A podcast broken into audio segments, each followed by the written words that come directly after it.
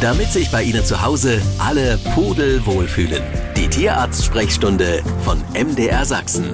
In der App der ARD Audiothek und überall da, wo es Podcasts gibt. Und damit wären wir schon mittendrin in der Tierarztsprechstunde beim Sachsenradio mit Dr. Jörg Peter Popp. Herzlich willkommen. Einen schönen guten Morgen. Heute soll es zunächst mal um Urlaub gehen und Italien ist eines der beliebtesten Urlaubsländer der Deutschen. Also Dr. Popp, Urlaub mit Hund in einem anderen Land. Damit wollen wir mal anfangen. Buchen und weg, so einfach scheint das nicht zu sein.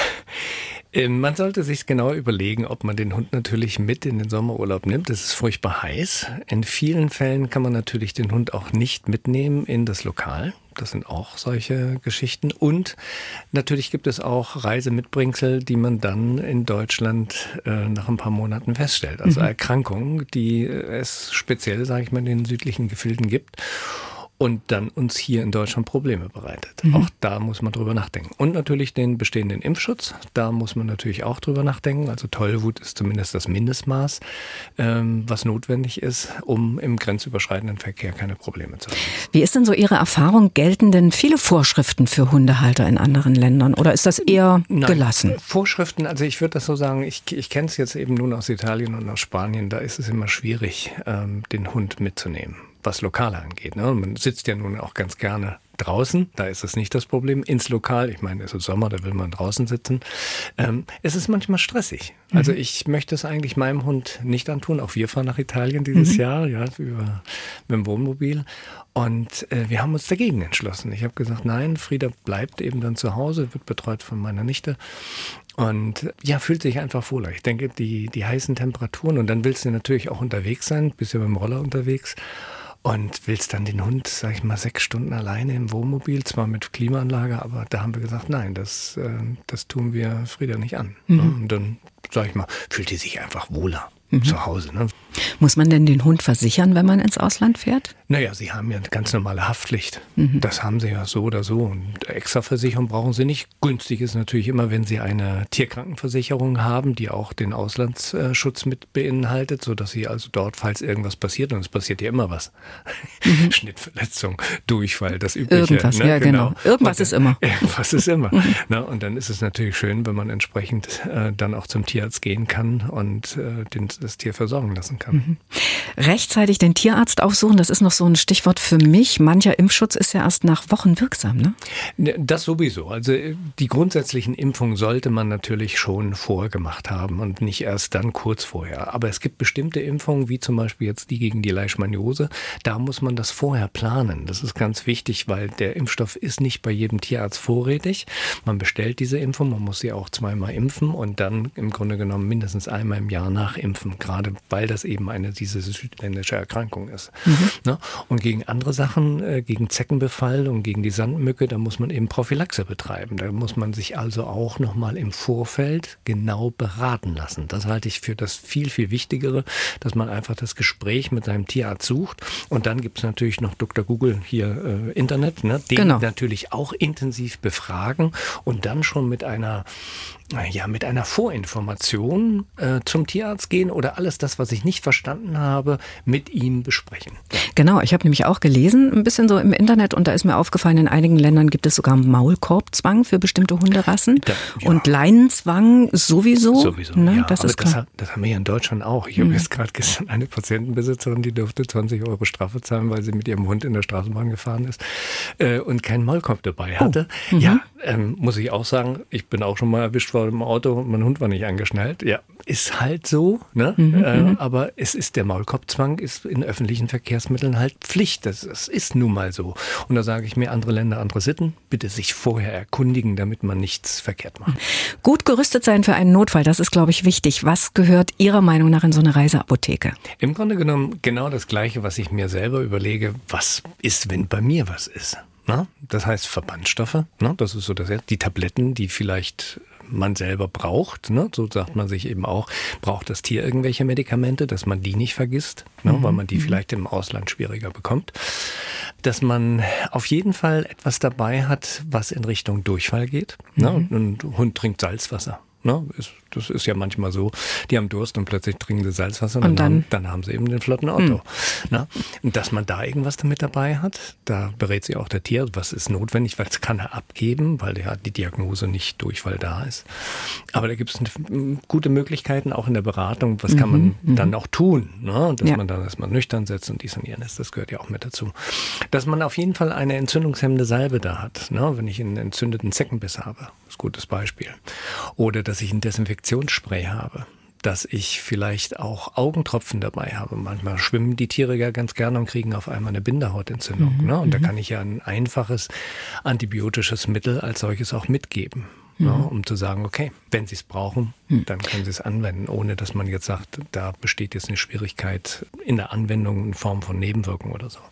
Ähm, ansonsten die äh, notwendigen Prophylaxen dabei haben, also entweder so ein entsprechendes Zeckenhalsband, was auch gleichzeitig gegen Fliegen abwehrt, das sind so die wichtigsten Sachen, denke ich. Ja. ja. Ich habe eine Freundin, wenn die mit ihrem Hund in den Urlaub fahren, nehmen die regelmäßig auch das ganze Hundefutter mit. Ist das nötig? Das ist absolut richtig. Also so. ich sage jetzt mal, ich würde. Ich habe mich immer lustig gemacht drüber. Ehrlich? Ja, ich dachte immer, habe immer gesagt, anderswo gibt es doch auch Hundefutter zu kaufen. Ja, das ist richtig. Aber wenn ein Tier an ein Futtermittel gewohnt ist und jetzt machen sie einen Wechsel und da sind bestimmte Inhaltsstoffe drin, die das Tier vielleicht nicht verträgt, dann mhm. habe ich wiederum eine Magen-Darm-Problematik, die ich ja unbewusst hervorgerufen habe. Das muss ich nicht riskieren. Da sage ich mir lieber, da habe ich was dabei. Genauso auch wenn ich sage, als äh, Prophylaxe was gegen Durchfall zu tun. Da ist vielleicht auch ein Durchfallfutter, sprich ein Magen-Darm-Futter, mhm. ein paar, zwei, drei Dosen, sage ich mal, und vielleicht ein kleines Säckchen an Magen-Darm-Trockenfutter würde ich immer mitnehmen. Und mhm. wenn ich etwas selber, sage ich mal, mein Hund kriegt jetzt auch dieses Spezialfutter,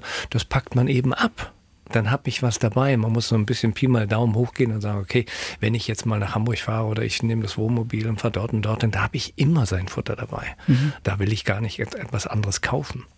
Jetzt kommen wir zu den Hörerfragen. Und da haben wir es mit einem Problem jetzt erstmal zu tun, von dem wir schon des Öfteren gehört haben. Wenn nämlich eine Familie mit Hund äh, da ist und plötzlich ein kleiner neuer Erdenbürger dazukommt, äh, was es da unter anderem für Probleme geben kann, das hat uns Sebastian aus Leipzig geschrieben. Er schreibt, seit wir vor zwei Wochen Eltern eines kleinen Jungen wurden, der bei uns im Bett schläft, möchte unser Labrador Benny auch immer mit in unser Schlafzimmer.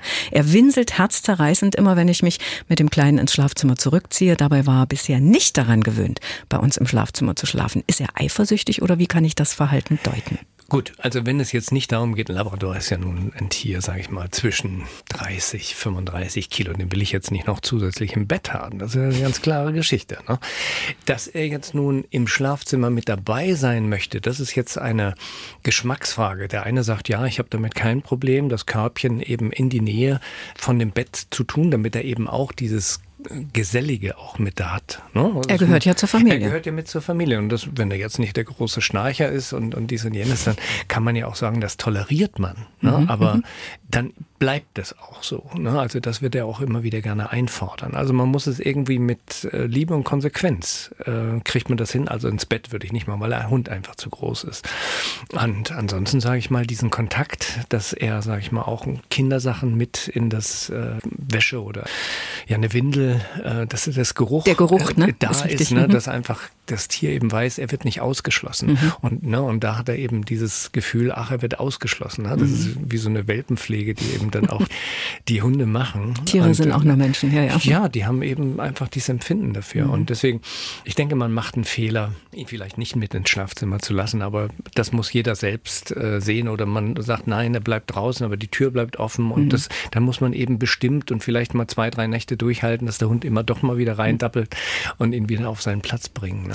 Ja. Und da schreibt der Peter aus Radebeul, unsere Enkel füttern unsere französische Bulldogge oft mit Brötchenresten und Nudeln. Der Hund ist natürlich sehr, sehr dankbar. Aber die Frage ist, kann das schädlich für ihn sein? Ja und nein. Also wenn er keine Allergie hat gegenüber den Gluten, was mhm. jetzt Brot angeht, oder dass er eine Allergie gegenüber Nudeln, Hartweizengrieß oder voll einnudeln, je nachdem, ne? dann ist das nicht schädlich. Dann macht es nur vielleicht Figurenprobleme. Ich wollte gerade sagen, die Kohlehydrate. Gottes Willen. Ja, also alles in Maßen ist okay mhm. und die Kinder sind ja auch nicht ständig da. Also insofern kann man ja dann die anderen Tage wieder diätetisch füttern. Man kann auch hier immer wieder sagen, auf die Dosis kommt es Richtig. an. Genau. Frau Berg hat eine sechs Monate alte Yorkshire Malteser Hünde, die alles kaputt macht, was ihr zwischen die Zähne kommt. Mhm. Spiel- und Knabberzeug, schreibt sie, sei in einer ausreichend großen Wohnung da. Sie geht äh, fünf bis sechs Mal täglich mit ihr raus. Nachmittags kann sie sich im Garten austoben. Es gibt auch einen zweiten Malteser, der das nicht macht. Was kann man noch tun, damit die kleine Dame damit aufhört, alles anzuknabbern? Ja, es gibt ja verschiedene Ursachen, die zu dieser Zerstörung führen. Das eine ist natürlich, dass es ein Verlassen-Angstproblem ist, dass also das Tier ähm, verlassen wird von dem Eigentümer in Form von er geht arbeiten oder er geht einkaufen, die ist für mehrere Stunden alleine. Oder es ist tatsächlich ein Unterbeschäftigungsproblem. Es gibt manche Tiere, die brauchen mehr geistige Aktivität. Das heißt also, wenn ich jetzt sage, ja, da liegt ja der Ball, ja, da liegen ja die Spielzeuge. Nein, wenn ich sie nicht für das Tier bewege, in Form von, jetzt musst du das suchen, dann ist das Ding für ihn total langweilig. Das heißt also, der mhm. ist kognitiv unterfordert. Ja, und das, das gibt's ja auch bei Kindern, ne, die also mhm. hochgeistig aktiv sind und äh, einfach gelangweilt sind durch den Unterricht, weil sie einfach nicht gefordert werden. Weil das können sie alles schon. Und so ähnlich ist das auch bei Tieren. Also es mhm. gibt mehrere Möglichkeiten. Und wie gesagt, wenn es eine reine Zerstörungswut ist, dann ist natürlich hier wieder der Verhaltenstherapeut ganz wichtig angesagt, denn ich muss ja irgendwie irgendwann auch mal aus der Wohnung gehen können, ohne dass das Sofa hinterher zerrupft aussieht. Ja. Oder das Kissen oder mhm. was auch immer. Miriam Ludwig aus Ottendorf-Okrilla schreibt, unsere Katze Luzi leckt sich den Bauch kahl. Ich habe gelesen, dass das psychische Ursachen haben kann. Wie ist das gemeint? Ist Luzi unglücklich? Wir behandeln sie aber sehr gut. Ja, das Thema haben wir schon häufiger mhm. gehabt und ähm, es, es geht letztendlich immer darauf hinaus, Psyche kann eine Rolle spielen, hormonelle Unterentwicklung kann auch eine äh, Rolle spielen, also man kann das Tier kastriert. Das kann auch eine Form von Futtermittelallergie sein oder Umweltallergie. Also in sehr vielen Fällen ist das ja eine Sucharbeit auf der einen Seite und dann auch eine Verdachtstherapie mhm. ja, die man durchführen lassen kann in Form, sage ich mal, auch, dass man sagt, okay, ich gebe einfach mal Prednisolon und gucke, ob das mit dem Leckreiz äh, aufhört. Mhm. Ne? Mhm. So, und wenn ich da also Erfolge habe, dann wächst auch das Haarkleid wieder nach. Ne? Natürlich kann das auch medizinische Ursachen sein, aber dann, wenn, in den meisten Fällen ist die Haut vollkommen in Ordnung. Es ist ja. wirklich nur kahl, geleckt, so ab Bauchnabel abwärts, Innenschenkelgegend mhm. oder zum Teil auch ist dann die Innenseite der Vorderarme auch betroffen. Und wenn das der Fall ist, ist es in den meisten Fällen, zumindest bei mir in der Praxis, in den meisten Fällen, was therapeutisch angeht, die, die Allergie, die dann sehr gut auch auf ähm, antiallergische Medikamente reagiert. Mhm. Und das Tier ist dann wieder befällt. Welt. Ne? Mhm. Wir haben eine Frage am Telefon. Hallo, guten Tag. Hallo, hier ist der Gärtner. Ich habe mal eine bescheidene Frage. Ich habe fünf Kater. Die sind alle kastriert. Wir haben eine ganz saubere Wohnung. Das Katzenklo ist immer sauber und die können Tag und Nacht 24 Stunden das Haus und die Wohnung verlassen, Freigänger. Wir haben ein riesengroßes Grundstück. Mhm. Und jetzt fangen die auf einmal an, stellenweise in der Wohnung oder im Schlafzimmer Abschiss spritzen. Was ist der Grund? Danke sehr. Herr Gärtner, die bescheidene Frage können wir beantworten. Es ist einfach so, es sind zu viele Kater, selbst kastriert, für ihre Wohnung oder ihr Haus. Das heißt, dort ist ein richtiger Revier, Markier, äh, Wettbewerb, ja, wer hier mehr das Sagen hat. Also sie, ähm, die einfachste Lösung wird wahrscheinlich sein, ähm, dass sie sich von den Tieren trennen. Das heißt genauer gesagt, dass sie sich beschränken auf ein oder auf zwei Tiere und nicht auf fünf. Mhm. Also da wird das Problem dahinter stecken. Ich habe es jetzt bei mir zu Hause. Wir haben öfters mal einen Besuchsgast bei uns, der oben im Dachboden wohnt. Und jetzt ist die Katze weg und trotzdem ist der Geruch da. Das heißt, sollte mhm. mein Kater hochgehen, dann bespritzt er mir also auch die Wände mhm. und dann sagt, nee, das ist hier nicht gewünscht, da bin ich. Ne? Mhm. Also das ist ein richtiges Markierverhalten, was hier ist. Ne? Also insofern Abhilfe geht wahrscheinlich nur über Reduzierung des Tierbestandes. Okay. Und da schreibt die Anna-Katharina Funke aus Schneeberg, unser siebenjähriger Kater Momo ist ein richtiger Streuner, kommt oft recht verdreckt nach Hause. Ich würde ihn gern mal baden, aber er will das absolut nicht und wehrt sich mit Krallen und lautem Geschrei. Zwingen will ich ihn natürlich auch nicht und weiß auch, dass Katzen wasserscheu sind. Lieber Dr. Popp, vielleicht haben Sie einen Tipp, wie ich ihn ans Bad gewöhnen könnte oder gibt es andere Wege, den kleinen Dreckspatz sauber zu bekommen? Gar nicht. Also versuchen Sie das Vertrauensverhältnis nicht zu zerstören, diese Katze nun in ein Wasserbad tut. Nein, also ich, ich merke das ja auch an meinen Tieren, ja. Also gerade der Kater, der ist ein Freigänger, der kommt manchmal nach Hause, es ist Regen, ne? die Pfoten mhm. sind dreckig ohne alles und dann schön auf dem Küchentisch liegen, ja, und sich dann belecken. Ja, das ist so.